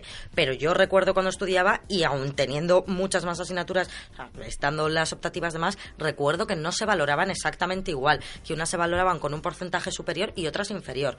Mm, tampoco quiero poner la mano en el fuego porque creo que no se ha desarrollado todavía y espero que no lo valoren por igual porque estoy completamente de acuerdo. Religión no es matemáticas. Cierra Jordi sobre el tema de la religión. Bien, bueno, simplemente decir que yo esa demanda social de la que se habla no sé muy bien dónde está. Yo lo que veo es la demanda de la conferencia episcopal. La demanda social no. Es más, veo lo contrario. Si vemos los datos de los alumnos y alumnas que van a clase de religión en los últimos 20 años, vemos como en todos los niveles de la enseñanza ha descendido.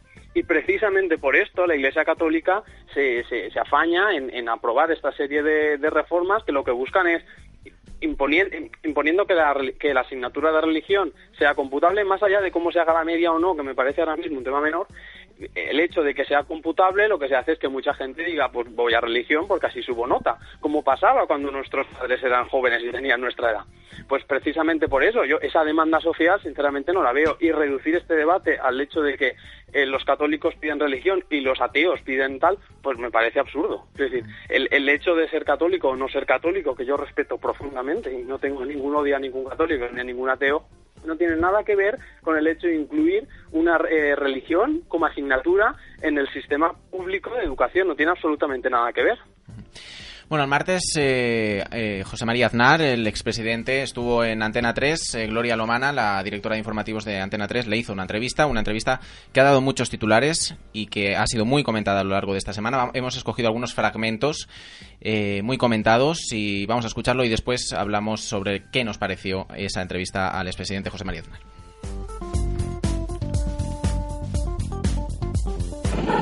¿El Partido Popular se ha financiado ilegalmente en algún momento desde que usted eh, tiene responsabilidades en ese Siempre que he tenido conocimiento de un problema relativo a financiación o, o algún comportamiento no regular o irregular en el Partido Popular, he actuado con toda contundencia. Parece bastante normal que los invitados a una boda hagan regalos a los contrayentes. Parece bastante normal. Y no tiene tampoco nada de anormal que haya muchas personas, hay algunas de esos invitados que hagan regalos que tengan que ver con la actividad que desarrollan en un momento determinado.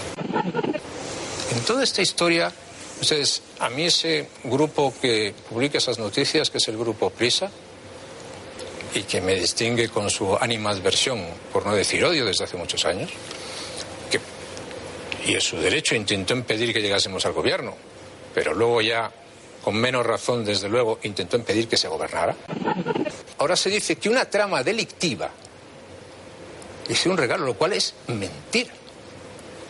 Pero ¿y quién lo dice además?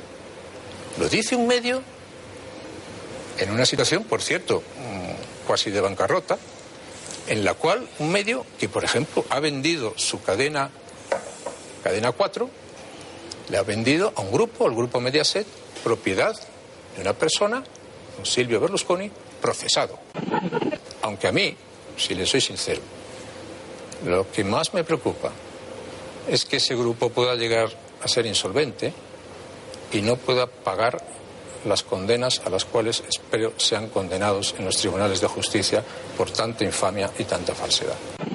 En España, uno de los problemas que tenemos es que los partidos nacionalistas se han convertido en gran medida en partidos secesionistas, el Partido Socialista es un partido que está desapareciendo y desde luego, en mi opinión, como el Partido Socialista no recobre un discurso nacional y se convierta claramente en un proyecto nacional que está condenado a ser diluido totalmente en, partidos pequeños de carácter autonómico o de carácter regional y el Partido Popular tiene la gran responsabilidad de no contaminarse de esa dinámica, sino justamente de ser el intérprete de ese proyecto renovador para España. Y le digo, usted, le recuerdan, designó a Rajoy.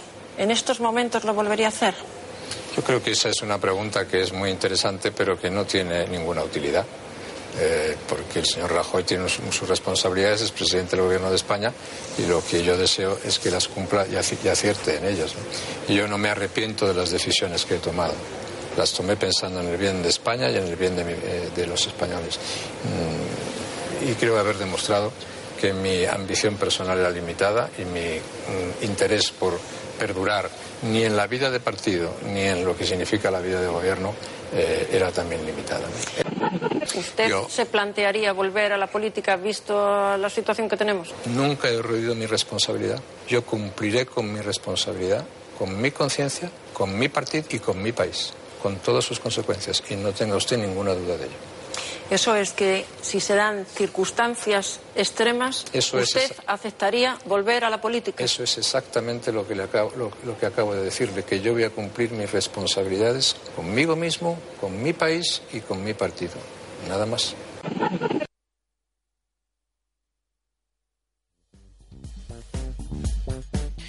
Bueno, tienen que ser las valoraciones eh, muy rápidas. Sé que hay mucho que comentar de esta entrevista y de estos momentos que hemos escogido.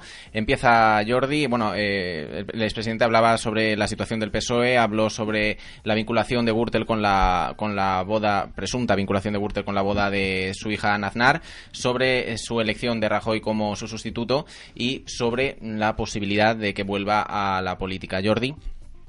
Bien, pues brevemente, a mí me parece, para empezar, una irresponsabilidad que un expresidente del gobierno haga estas declaraciones. No me parece bien, sinceramente, piense lo que piense, no me parece bien que, que ataque de esta forma al gobierno. Por otra forma, que, que- que también me preocupa mucho es el ataque que hace, que lo hemos visto claramente, el ataque al periodismo. Y además está bien decirlo aquí que estamos en una radio, ¿no? Es decir, ante estas... eh, en fin, digamos, sospechas de que ha habido financiación irregular o que ha habido regalos, etcétera, como no quiere o no puede, no sabemos muy bien defenderse, lo que hace es la estrategia ventilador, que lo que hace es atacar a los otros. Es decir, ante el momento que tenía él para defenderse, que además yo creo que es eh, una obligación que tiene ante estas acusaciones tan graves defenderse, lo que hace es atacar al periódico, atacar, atacar al periodismo y además atacando de una forma que me parece muy divertida, porque dice es que ha vendido una cadena que es propiedad de Berlusconi y Berlusconi estaba encausado y luego hemos visto como Berlusconi, por ejemplo, era invitado a la boda de su hija y que el contacto a Aznar Berlusconi existía, con lo cual, además de, de- además de grave que se ataque al periodismo en, un- en un- en una situación así, además hipócrita por su parte. Y, y- y- finalmente lo que me parece es que ha habido, tras entrevista, una eh, división claramente en el Partido Popular y sobre todo en sus votantes, porque hoy veía una, una encuesta que decía que el 60% de los votantes del Partido Popular veía bien que Aznar volviera a la política. Es decir, yo creo que se ha llegado a una situación en que el gobierno ni siquiera está teniendo el apoyo del presidente de honor de su partido. Y es una situación que realmente deja al gobierno en una situación muy crítica. Carmen. Yo estoy totalmente de acuerdo. Creo que la estrategia de Aznar, bueno, Ibar, hay distintas teorías. Una dice que es que está enfadado porque a su mujer no la quiere nadie y entonces ha ido ahí a repartir hostias a todos lados. Y luego hay otra teoría que dice que lo que quiere es desvincular a lo que sería su sector de, de todo lo que está saliendo ahora, aunque parte salpica lo que es su época. Y efectivamente lo que dice Jordi, atacar a- al grupo Prisa cuando el mundo también ha dicho bastante y ha sido el que ha empezado todo esto. Nada, Aznar, ¿qué vamos a decir de En cuanto a su vuelta a la política. Madre mía, saldrían ganando los humoristas. Yo, si vuelve, divertido sería un rato, divertido, buah, apasionante. Pero no creo que vuelva. Mm, ojalá, espero que no. Pero es eso, ha querido como yo estoy por aquí y Rajoy que se coma todo lo que pueda y mi parte que no, que no se manche de esto. Raquel, ¿de acuerdo o disientes? Eh, pues yo difiero eh, no de ellos, sino de absolutamente todo lo que se ha dicho en prensa. Eh, resumo rápidamente. Eh, lo de atacar a los periodistas y demás, entiendo que como periodistas os, os- os moleste, lo, lo entiendo, eh, pero al fin y al cabo, pues eh, Aznar lo único que está diciendo es emitir sus juicios personales sobre un tema y como persona libre que es puede emitir sus opiniones sobre cualquier tema, incluida la prensa. Es bien sabido que el grupo Prisa, pues eh, ha sido, sí, el mundo también atacado, pero el escarnio Ha que... atacado, no, ha informado. Bueno, eh, ha informado, El- eh, pero el, el escarnio, y, y lo siento, es que ha sido un escarnio el que ha sometido el Grupo Prisa al Partido Popular, ha sido muy duro, incluso en algunas veces de dudosa autoría, y es que esto se puede comprobar, algunas noticias o algunos hechos que, que, que han, que, han, que han dicho. mm, Luego ha resultado que no eran exactamente como, que la fuente no era del todo fiable, entonces entiendo que, que Aznar dude de ello. En cualquier caso, eso está en manos de la justicia en su mayoría. La justicia resolverá y veremos quién tiene la razón, porque con este tema no hay más que esperar.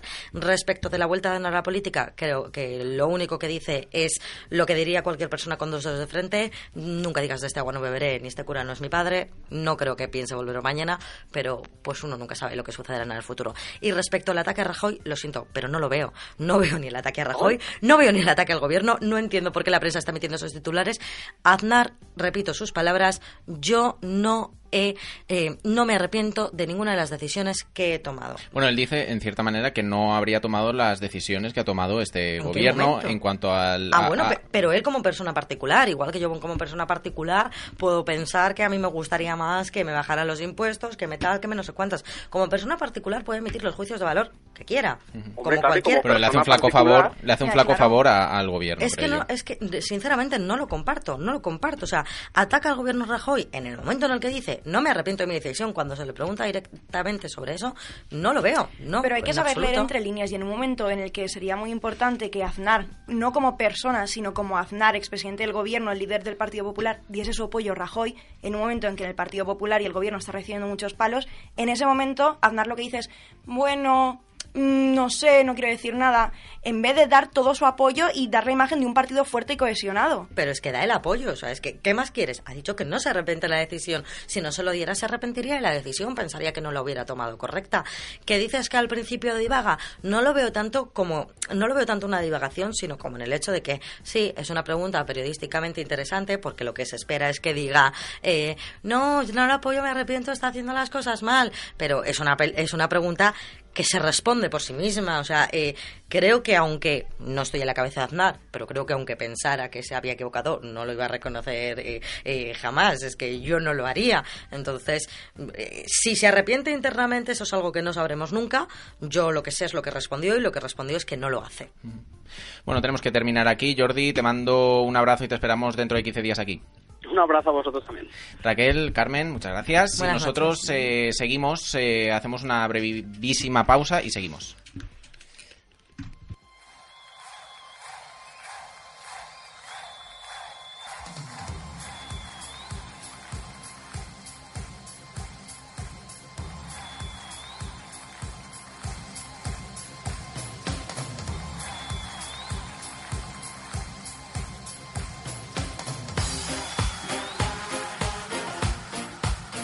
Te abre.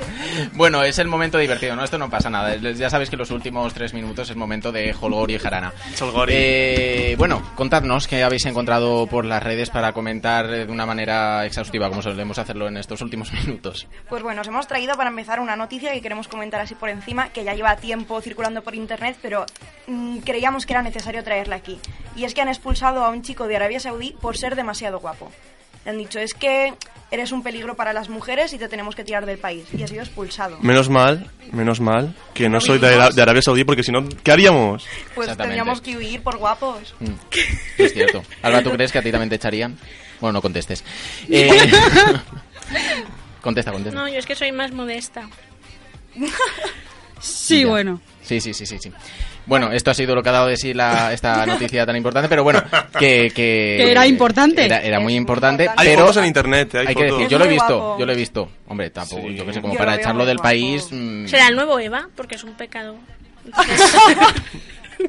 Espera, Ah, esto espera, un momento, un momento, un momento, un momento, charla un del momento, un momento, silencio, silencio, por favor. Dos segundos, dos segundos, dos segundos. Vale. Era para que la gente reflexionase sobre este momento que nadie ha entendido. Siguiente punto. Bueno, lo que hemos hecho ahora es rescatar la Super Pop, que es una revista que todos Gran- teníamos- gran revista, gran gran revista de un contenido profundo Sí. y Sí. hemos encontrado un artículo que es Lígatelo según su inicial. Venga, vamos ahí. Entonces, mm, ¿cómo nos Espera, ligaríamos? espera, espera, espera. Esto merece de su música. A ver, ¿qué nos vas a poner? Ah, Oh... Santo cielo. es una canción muy de consultorio. Ya puedes Bueno, ¿cómo Vamos nos ahí. podríamos ligar a, a Jordi? Vamos a ver. Ah, ¿Leo? Vale. O alguien con J, ¿no? Alguien sí, con alguien J. con J. Un motivado de la vida, así es él. Le apasiona vivir historias tope intensas y además es tope inteligente. Como veis, el tope les gusta mucho. Sí, sí, tope. una palabra muy de culto. Eh, Es un estilo muy desafíale y lo pillarás. Y esos son los consejos que leen nuestras hijas y nuestros hijos. Sara, Pero es que ahora vamos a ver Vamos qué a ver más consejos letras, nos más letras, da rápido. para ligarnos a Mario. Venga, vamos ahí. Mario- Tomad nota, tomad nota. Es un luchador y hará lo que sea para conseguir sus objetivos. Si quieres volverle loquito, loquito. Demuéstrale que eres igual que él. Mario, ¿nos parecemos? A mí, a mí, eh, a mí tampoco me aclara mucho, porque te dice un poco cómo es la persona, pero tampoco te explica muy bien cómo ligarte. Lo mejor es el vocabulario que utilizan, que además serán personas Juvenil, muy- de 50 años, casados ahí con su cervecita, tope guay, mm, super mm, chupi. mm. Hay- hay- hay- habría que haber estado en esas redacciones. ¿eh? Alba, ¿tú qué harías para ligarte a Jordi o a Mario? Rápido. Yo, yo qué haría de qué, yo no tengo que hacer nada. Los, los, los chicos vienen a mí. Alba hace un los chicos guiño. vienen a mí. Y es modesta. ¿eh? Alba Y hace un es guiño modesta. Y caemos. Seguimos. Para Guillem, por ejemplo. Para Guillem, soy súper perfeccionista y tope responsable. Así soy yo. El chico que te hace suspirar. Lo podemos hacer en, lo podemos hacer en plan rap también. Si quieres flipar conmigo, demuéstrame que puedo confiar en ti. Te he guiñado el ojo, no me has visto porque es radio, pero te he guiñado el ojo. Mm, Que me escuche. Bueno, pues que esa persona tome nota. Y- Guillem dice que liga consigo mismo. Para Eso Emilio, te para Emilio también. ay, para Emilio, nuestro amigo ¿Y no tenemos a. Carmen? Carmen No, no, son está. nombres, son- Ahora, hay letras que yo no sé para qué están, como la X, Y, Z. Si te quieres ligar a un xilófono. Chimo, chimo. Para, mal, para el xilófono, eh, ese chico está, A ver, está, ¿cómo dice, podemos ligarnos a un afirma, xilo- a un ese xilófono? chico está, lo cual yo ya lo dudo. Ese chico está. Enamorado de la vida. Nunca se cansa de aprender cosas nuevas y de intentar disfrutarlo todo. A saco. O sea, a saco, esto es muy fuerte para nuestros oyentes, por favor. Así que si quieres que no deje de pensar en ti, proponle mogollón de planes. Esto es real, esto existe, no nos lo estamos inventando. Pero también hay formas de ligar por la camiseta que lleve esa persona. Venga, vamos. ¿Qué camiseta lleva? Nosotros vamos todos de colores... eh, Va- clásicas, sí, ¿no? sí, Diríamos clásicas. Sí, las de vamos algodón de toda la vida, ¿no? iguales. Pues así somos nosotros. Románticos, eh, siempre se preocupa mucho de la chica con la que está y le encanta ser súper detallista con ella.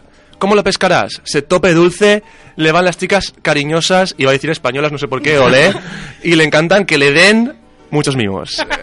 es más dulce. Todo eso lo dice la ropa. Pero eso depende del día que te pongas y conforme te levantes. Pues, pues ir sin ropa a ver si pescas, no sé. Eso en verano no tiene, no tiene su efecto. Creo que ya, ¿no? Hoy, hoy, no me dice, hoy no me dice nada y queda un minuto para acabar. Pues ya. Ya, ¿no? Sí. Pues... Es que como estaba esto tan entretenido y teníamos Claro. aquí mm, expectación por Bueno. saber más cosas, pues ¿Cómo se despediría la Super Pop, por ejemplo? Ay, Pues, súper mogollón de besitos, tope. Pasadlo a tope de bien, sed súper originales, súper auténticas y lo conseguiréis. Y no desfaséis mucho el fin de loquillos. Y volvemos eh, las eh, dentro de 15 días eh, a Con tope. más y a más tope. ¡A tope! ¡Uh! con más y con tope mejor. Hasta luego. Do you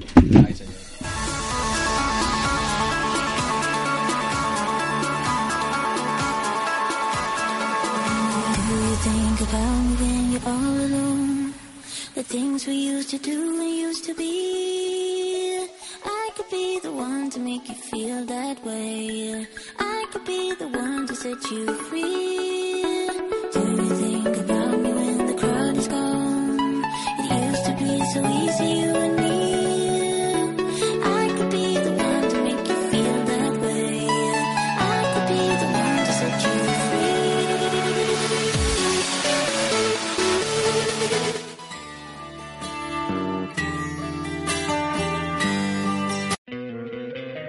te encantaría tener 100 dólares extra en tu bolsillo? Haz que un experto bilingüe de TurboTax declare tus impuestos para el 31 de marzo y obtén 100 dólares de vuelta al instante. Porque no importa cuáles hayan sido tus logros del año pasado, TurboTax hace que cuenten. Obtén 100 dólares de vuelta y tus impuestos con 100% de precisión. Solo con Intuit TurboTax. Debes declarar para el 31 de marzo. Crédito solo aplicable al costo de la presentación federal con TurboTax Full Service. Oferta sujeta a cambios o cancelación en cualquier momento.